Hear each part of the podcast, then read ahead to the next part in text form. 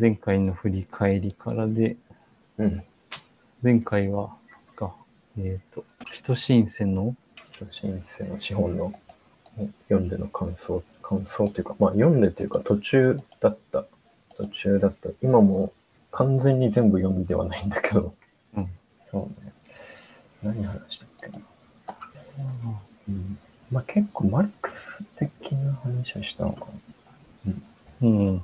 マルクスの話をしすぎたような気もするけど、ちょっと忘れてしまったけど、一応この本、本が言ってるのは、資本主義が、まあ、引き起こす問題、環境問題とか、あと、うん。えーっと、なんだっけな。まあなんか、うーんと、なんか呼び飛ばしてたとこを、ちょっともう一回読んでみて、これうん。話してなかったなって気がするんだけど、話したかもわかんないけど、なんかグローバルサウスっていうのが結構出てきてて、おーいや、その話はしてない気がする。でまあ何何かっていうと、えっ、と、まあ、グローバルサウスは、なんだっけな、こう、グローバルサウス？サウス、グローバルサウサウス。一回くぐった方がいいな。サウス。南半球の途上国、新興国の総称。うんまあ、経済格差とかだけど、まあこれで、この本で言われてるのは、うんと、例えば、うんと、なんだっけな、どっか、こう、どこだったか、の国だったか忘れたけど、農業をして、で、生産したものを、まあ北半球、まあ、えっと、まあ、先進国のどっかの国に輸出して、お金を稼いでるけど、でも国内では飢餓で苦しんでる人がいてとか、うん。うん。うんなんかそういう先進国で、まあ、豊かな暮らしをしてるけど、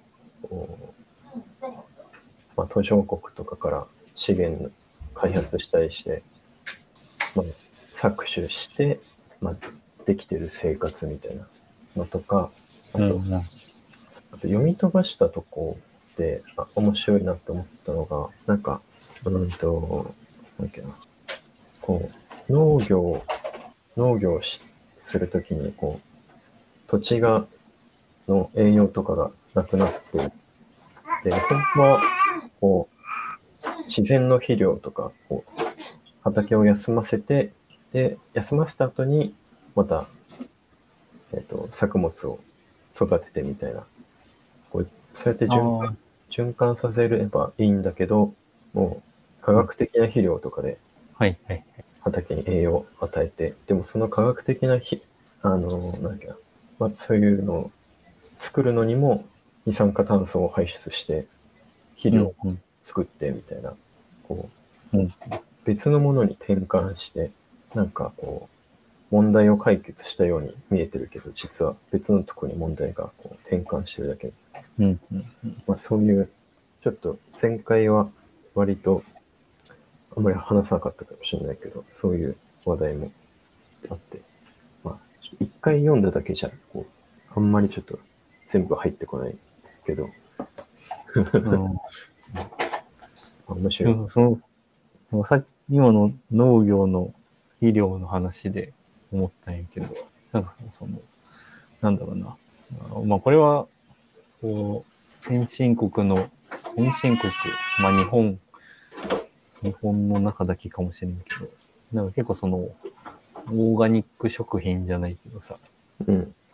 こう、無農薬とか、あとなんか、何で見たのかななんかさつまいも、さつまいもかなそれこそその、ちゃんとこう、耕して、あの、あの、土の中の細菌とかにちゃんと代謝させて、土の栄養を増やして、でももうその土を作るのにもうな何年かかけて、その土でやっと芋を作るみたいな。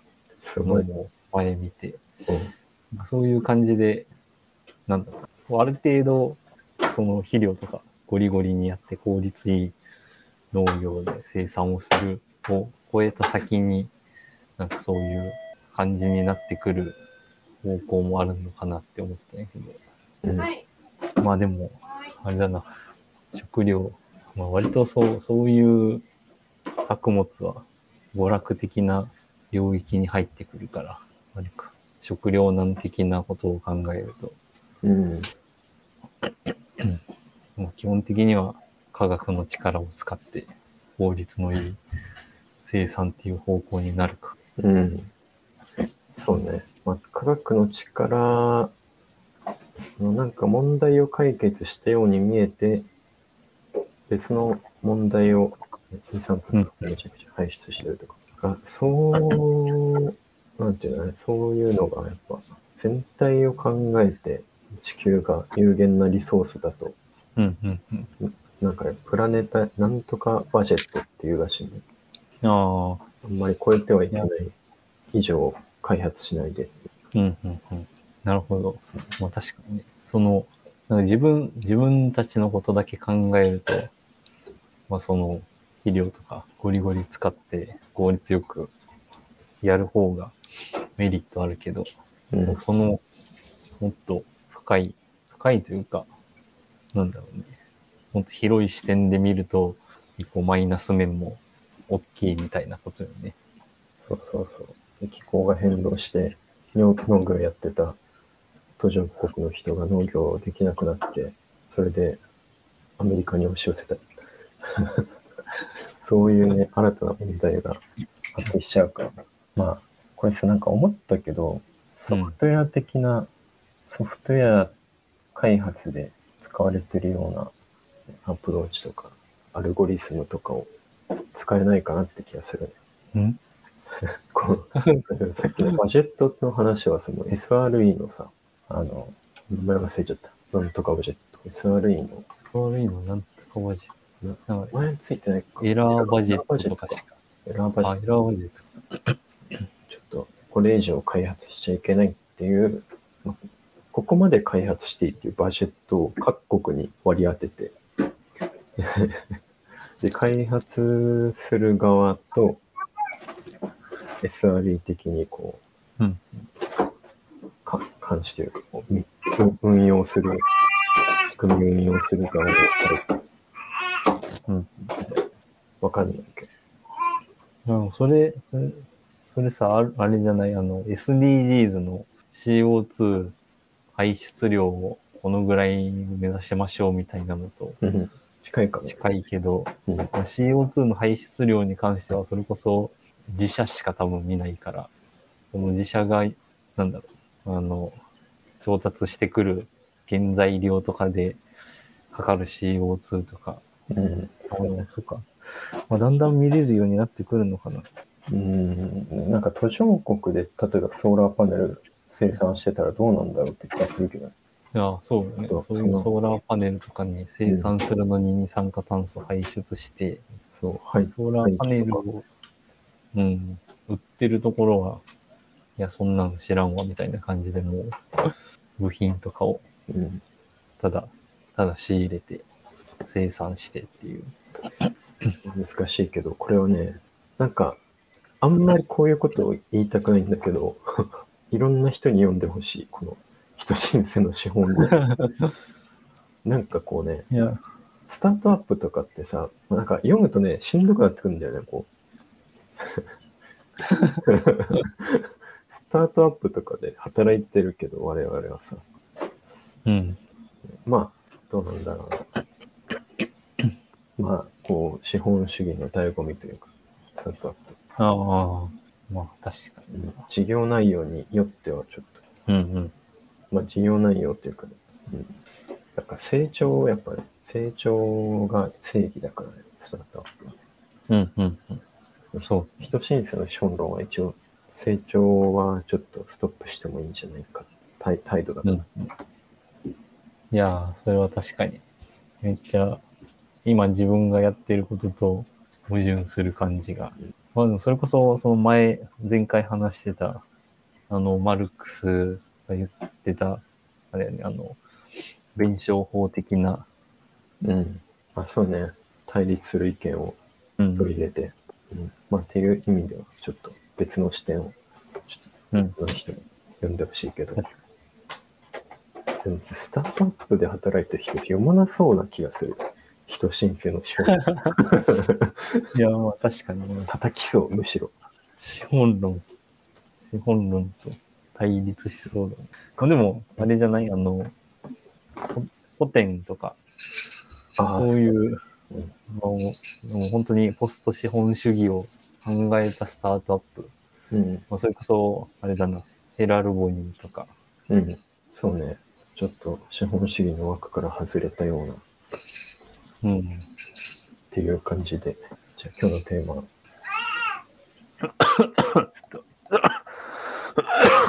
一旦ちょっと咳、咳休憩を。まだ、まだ風邪ひいてる。いやーなんか、咳が、咳だけ止まらない。止まらんどころかなんか、また最近増してきた気が。コロナじゃない？あ れワンチャンあるな、コロナ。いやーなんか結構その、こ子供というか保育園で最近流行ってるアデノウイルスみたいなのがあるらしくて、うん。この保育園文脈でしか聞いたことなかったんやけど、なんかそれがめちゃくちゃ咳長引くみたいな感じで。そうなんだ。アデノウイルス。アベ、アベノ、アベ あアデノ、アデノね？アデノ。アベノ、ちょうどアベノマスクを一昨日ぐらいに捨てたけど、という感じで、じゃあちょっと本題に入ると、と今日はちょっと日報について話そうと思って、もともとなんで日本を話そうとしてたんだっけ？もともとは、えっと、まあ前職で、キータチームっていう社内情報共有のプロダクトをやってて、結構ユースケースで日報は、まあまあ、あったのかな？うん、あって、で、漏れ、漏れなく、こう、まあ、社内でも、聞いた社内でも、聞いたチームで日報を書くっていうのは、もちろんその聞い聞いた以前の、A チームに入る以前のインクリメンツでももともとあった文化で、うーん。あ、そうなんだ。うん。で、もう A チームでも日報文化はあって、もう A チームは、あれか、強制というか、うん。まあ強制か、強制だったね。強制日報で20時、20時までに書いて、ちゃんと提出するみたいなのがあったけど、まあ、インクリメンツは普通に任意でやってて、もう A チーム入りした後もしばらくは任意でやっとったけど、もうどっかのタイミングで、もう A チーム全社書いてるし、書くかってなって、あとあれだな、その晩年になると、晩年というか、ちょうど僕が辞める前、前ぐらいには、聞いたチーム全社導入して、で、あ、そうなんだ。全全社導入、A チーム全社導入して、で、E チーム全体で、もう聞いたチームに日報を書くっていううーん。ようになってて、ああ、それは良かったね。うん。いや、これは、あの、聞いた、聞いた社長のうん。柴健さんが頑張っ、頑張ってくれたというか、素晴らしい。もう結構もともとせっかく聞いたチームあるんだから使おうよ。使おうよとか、あれか、もともと結構、ああの、ご存知の通り、A チーム日報、社内システムうん。でやってて、いやそろそろこれ、なんか使いづらいし、メンテもしんどいから、なんか SARS 使おうってなって、で、いろいろ検討してる中で、まあ、せっかく聞いたチームあるから、使おうってなって、まあ、使い始めたんやけど、最初、あの、情報統制的な問題で、一応 A チームグループで、まあ、子会社に分かれてて、なんか、もういわゆる個人情報じゃないけど、まあ、機密な情報、うん。まあ、特にエンタメとか、イン、サイダー関連情報めちゃくちゃあるから、うん。まあ、そういうのを気にして、もう本当に子会社単位で聞いたチームを使うっていう状態で日報を運用しとったんやけど、いや、これなんかもったいないというか、まあ、せっかく A チームグループ全社でこう情報共有できるんなら統合した方がよくねっていうのはあったけど、まあ、そのやっぱリスクを取れるかどうかっていううん。ところで、結局進んでなかったんやけど、まあそのキータの社長の柴犬さんが、でもそんな、そんなリスク気にするよりもメリットの方を考えましょうよみたいな感じでうん。押してくれて、うん全社導入、全社導入というか、全社オープンで日報を書くっていうところまで行ったっていう。それはいいね。うん。で、まあ、聞いたチーム、聞いたチームのプロダクトの思想的にも、なんというか、まあ日報は割とユースケースとして、聞いたチームの思想に割と合ってるっていうのもあって、結構日報に思い入れがあって、ちょっと日報について話したいっていう、だからなってしまったけど、うん。こういう背景がある。うん。なるほど。で、そうだな。まあ具体的に日報について何を話すかっていうと、うん。うん、まあ別に、これっていうのはない。これって、まあこれっていうのはないけど、まあ直近だと、直近だと、あの、まあ今、リーナーで働いてて、うん。日報、もともと日報を書いてる人はいなくて、うん。だから日報文化はなかったんやけど、まあ、直近、直近1ヶ月ぐらい連続で書いてるっていうのもあって、うん。うん。まあ、直近その何のために日報を書いてるか的なところを、うん。とりあえず話そうかな。うん。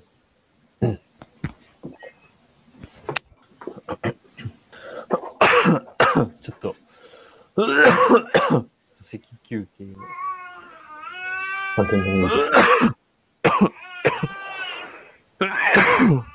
あ、よいしょ。えーっと、まあ、直近日報をとりあえず書き続けてる理由としては、まあなんだろうな。言ってもまあそんな明確にめっちゃあるっていうわけではないけど、あ、あれだな、その育休に日報を書きはじ、あ、日報じゃないや、日記を物理ノートに書き始めた、その流れもあるけど、理由としてはやっやっぱあれだな、その前、前に話した生活綴り方運動的なうん。うん。ところかな。その、うん。まあ、その日々、日々というか、まあ、一日その過ごす中で感じたこと、まあ、そこから考えたことを、まあ、ちょっと言語化しておいて、うん。まあ、それを、なんだろうな、まあ、その感情とか考えた思考のアウトプットみたいなのを、こう、うん。まあ、言語化することによって、ちゃんと自分の中に定着させるというか、うん。リフレクションだね。うんうんうん。っていうのがまあ一番大きい理由かな。どういうこと書いてる？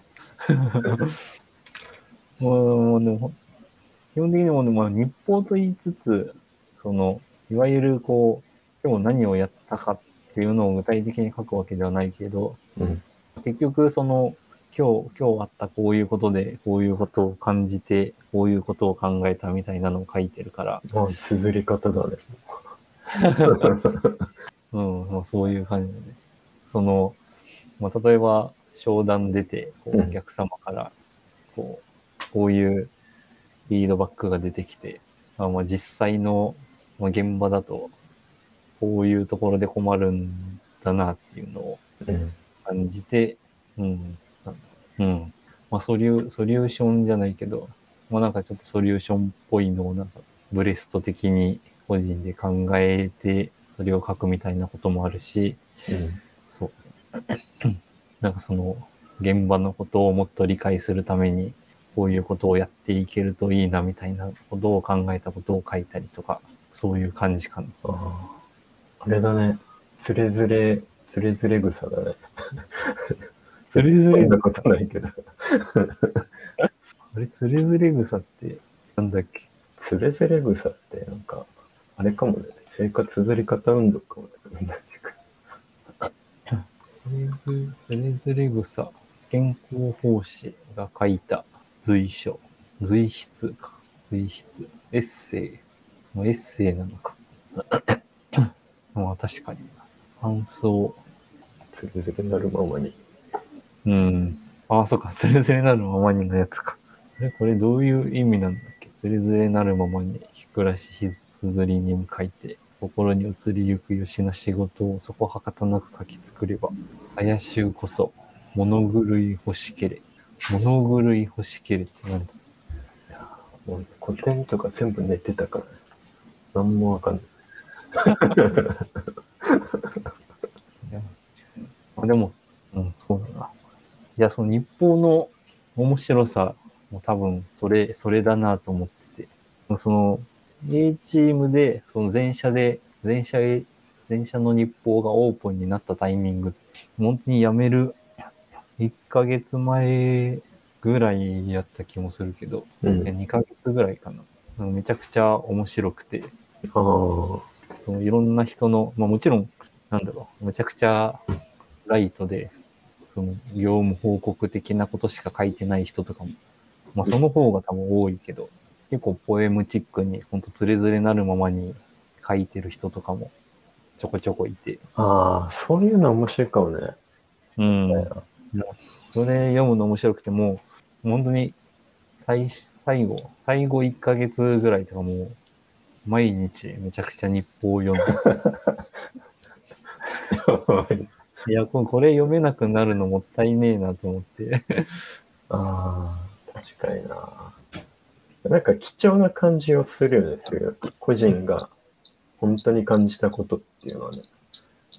うんうんうん。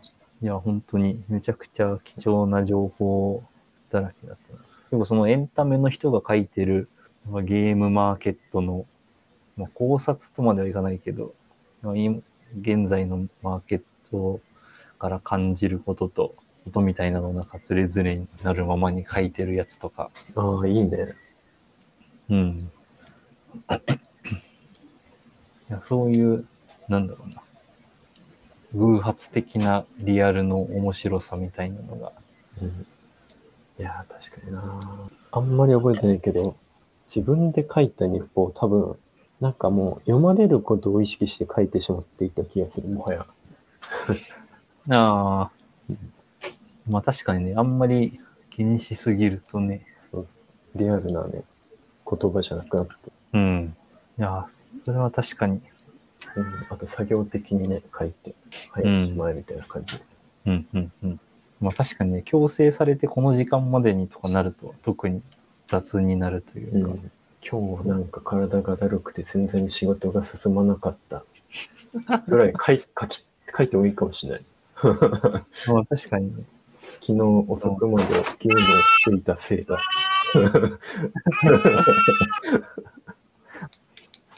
うん。いや、確かに。そのまま、うん。いや、つれづれなるままに書くのはマジでいい気がする。そう、なんかね、ちゃんと、ちゃんと学びに、他の人の学びになることを書かなきゃ的な感じになると、つれづれなるままに書けなくなる。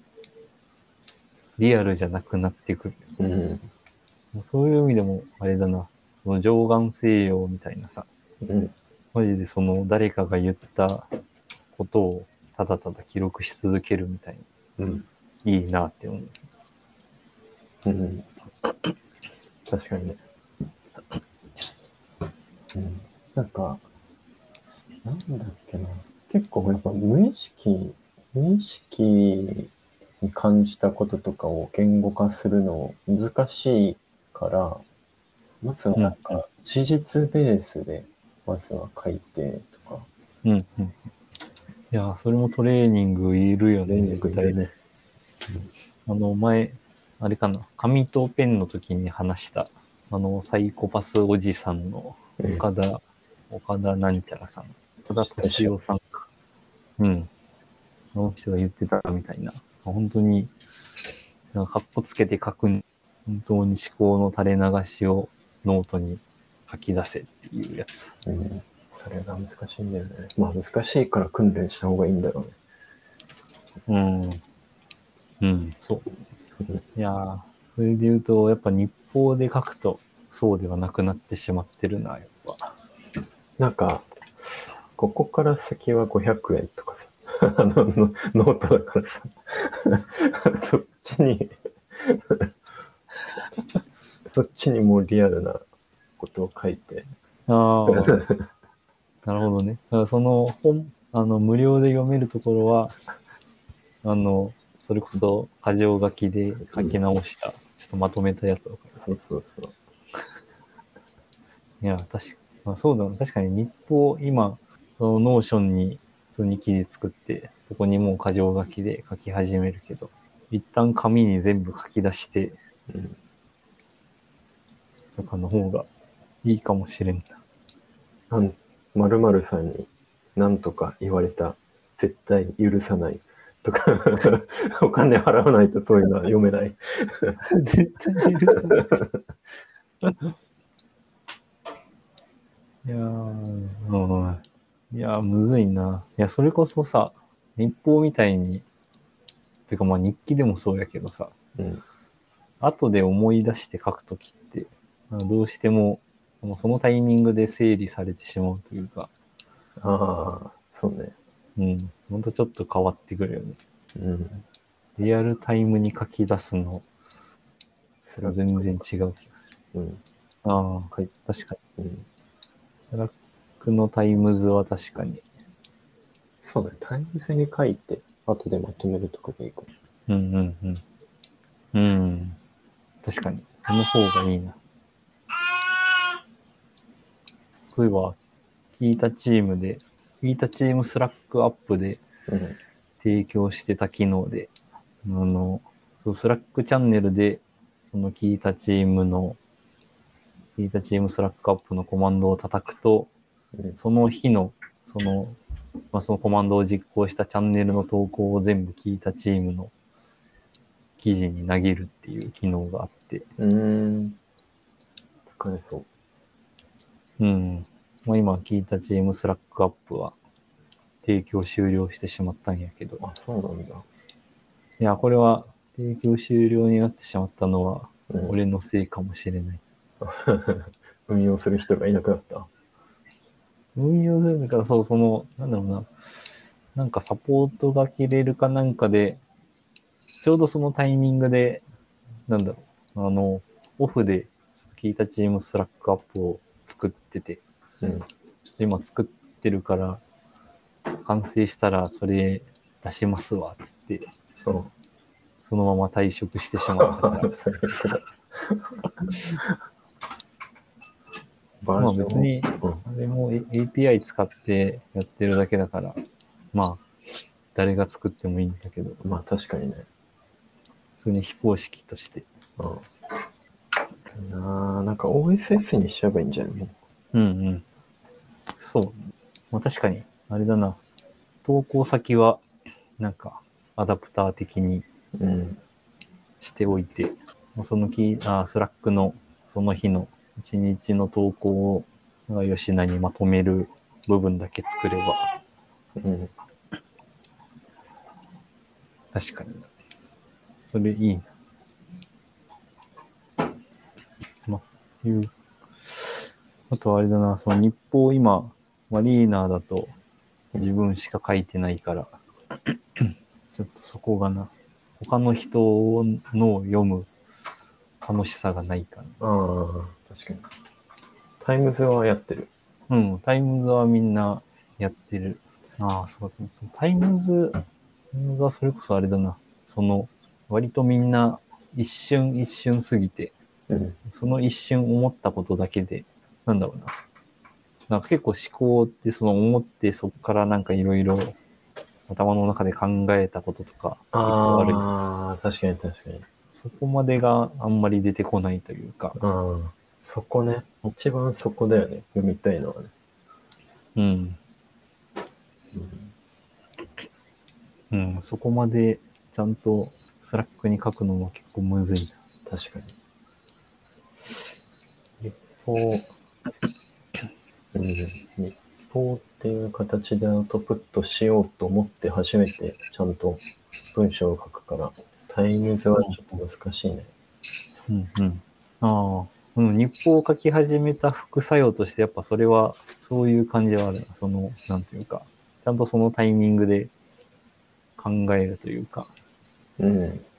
日報を今日書くから、日報を書けるように 考えるみたいなのはある。ああ。そうな。あ、今書けないな。まあ、プライベート、プライベートの日記としてでも。うん。あ、そうね。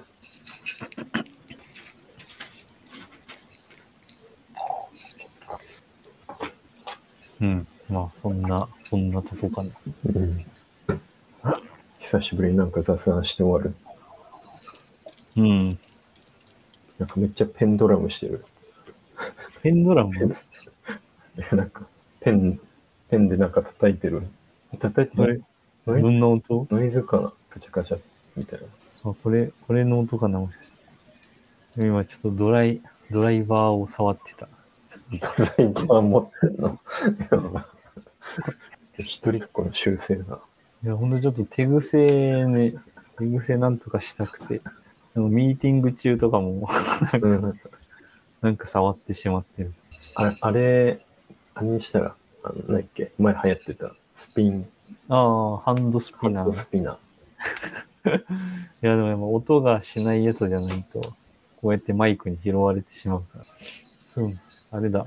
握り石ダーマっていうやつが。何それ握り石。ビビ、ビビリ石握り、に握りおにぎり、握り石ダーマ。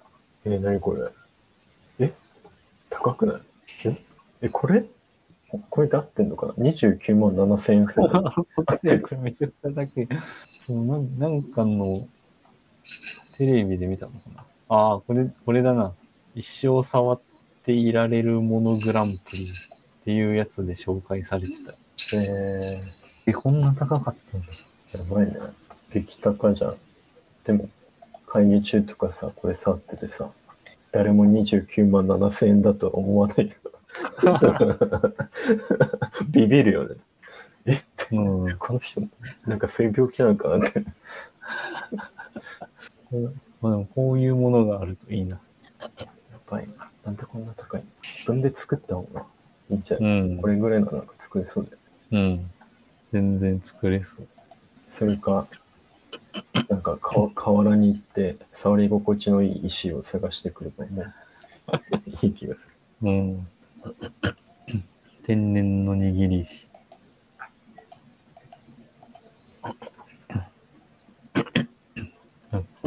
なんか最近あった？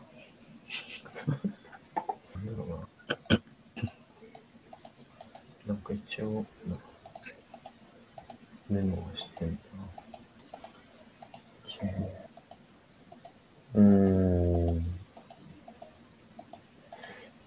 まあなんか、なんだろう。なんていうかね、あの、今、今手伝ってる、まあ副業っていうか、まあ、ほぼ今はボランティアなんだけど、うん。なんかこう、なんて言うんだろう。うんなんか、その会社で働いてる人のスキルを見える化するみたいなのをやってる、うんまあ、やってるとこを手伝ってて、うん。まあ、ユニクルっていうんだけど、ユユニ、ユニクル？うん。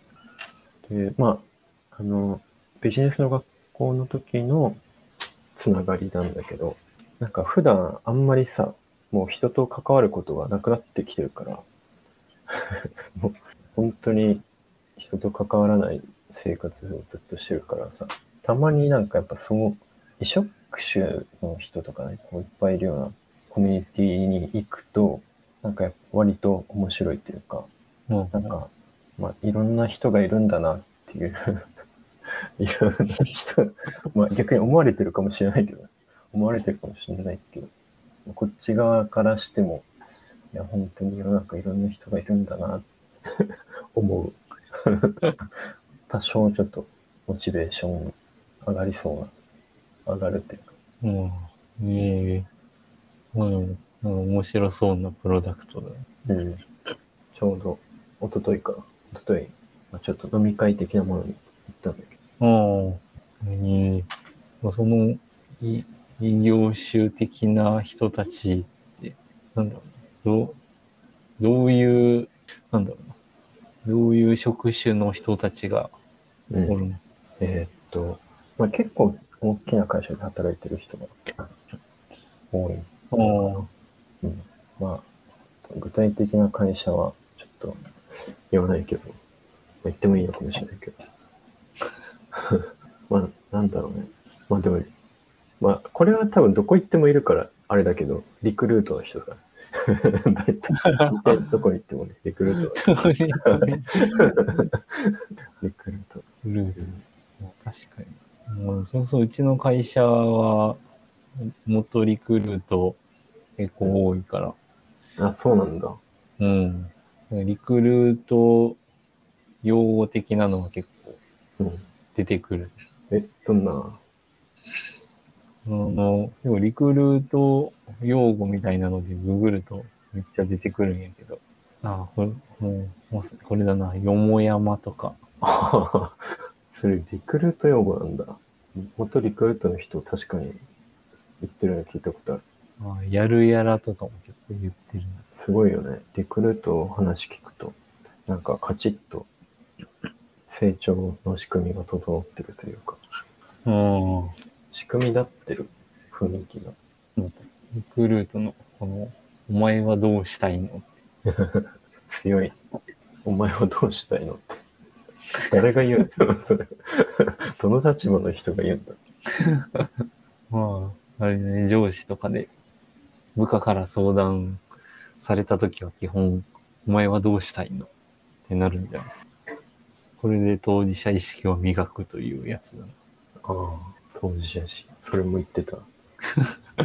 圧倒的、圧倒的当事者意識。うん、うん。うん、まあなんかね、そこの、なんか、あんまりね、文化を持ってくるのも、うんちょっとわかんないけどね。なんかそこの会社だとうまくいってるかもしれないけど、例えばなんか、圧倒的当事者意識とか、まあ知らない、リクルートのこと全然知らないけどさ、それをやれるのってやっぱ、ちゃんとこう、当事者意識を発発揮できる環境が整ってないとやっぱり、でき、あ求められても発揮できないあ、。そう。お前はどうしたいのって言われて、こうしたいです。ダメって言われたら、ね、ダメねって言うとこずっこける。やばい。それはそれで面白いけど。ドッキリです。聞くだけ聞いて、お前、お前に意見、お前の権限はないです。権限あると思いましたか。これはやばい。あ、リクルートのよく聞くやつこれだな。ウィルキャンマスト。ああ、確かに。それ、そうなんだ。リクルート。ちょっとコンサルっぽい。ああ。うん。いや、リクルート文化って結構、いや、わかんないな。そんなにいろんな会社を経験したわけじゃないけど、普通に A チームでも、ウィルキャンマストの話とか出てきてた気がするし。うん。まあ、元リクルートの人結構いたしね。うんか、元リクルートがいろんなところに散って、リクルート文化がめっちゃ広まってる気がするな。うん。あの、確か、あの、目標、MBO だっけ？あの、目標設定する、あの、うんフォーマットもリクルートがえーアメリカから取り入れて広めたみたいな、そんな感じだった気がする。うんいや、そう考えると、偉大な会社だな。確かに。リクルート。リクルートは、一応あれだな、新卒の時に受けたな。あ、本当うん。一回、なんだろうな、説明会というか、うん、うんそういう感じのに行ったんやけど、最初。うん。で、なんだろう、同じ新卒っぽい人がいたから、うん。ああ、ここか、みたいな感じで、その人たちと一緒に待ってたんやけど、他の人たちみんなスーツで、これなんかおかしいなって思いつつ、まあ普通に案内されて、部屋に入って、で、なんか担当の人みたいなのが来たら、ちょっとなんか君誰みたいな感じになっえて、ー、どういうこと？潜り込んだみたいな。集合場所を間違えて。リクルートが、あの、東京駅のあの、八重洲の、うん。八重洲？八重洲だっけ？八重洲。八重洲側のね、グラン、グランなんとかみたいな。うん。そう、あそこに行ったんやけど、なんか本当は行かないといけないのが、リクルート、リクルートなん、なんちゃら、ちょっと何何か忘れてしまったけど、別のやつで、うん。それのオフィスが、あの、あっちだ、あの、南、南側、有楽町寄りあのところにあって、本当はそっちだったらしくて、あ。すいません、そっちに。いや、潜り込んだ。なんか、なんか変な人混じってるぞってなって。スーツの人たちは、なんかまあ、そのビジネス職、まあ、総合職の人たちだっまあね、まあその時、そういうイベントが重なってるから、た。うん。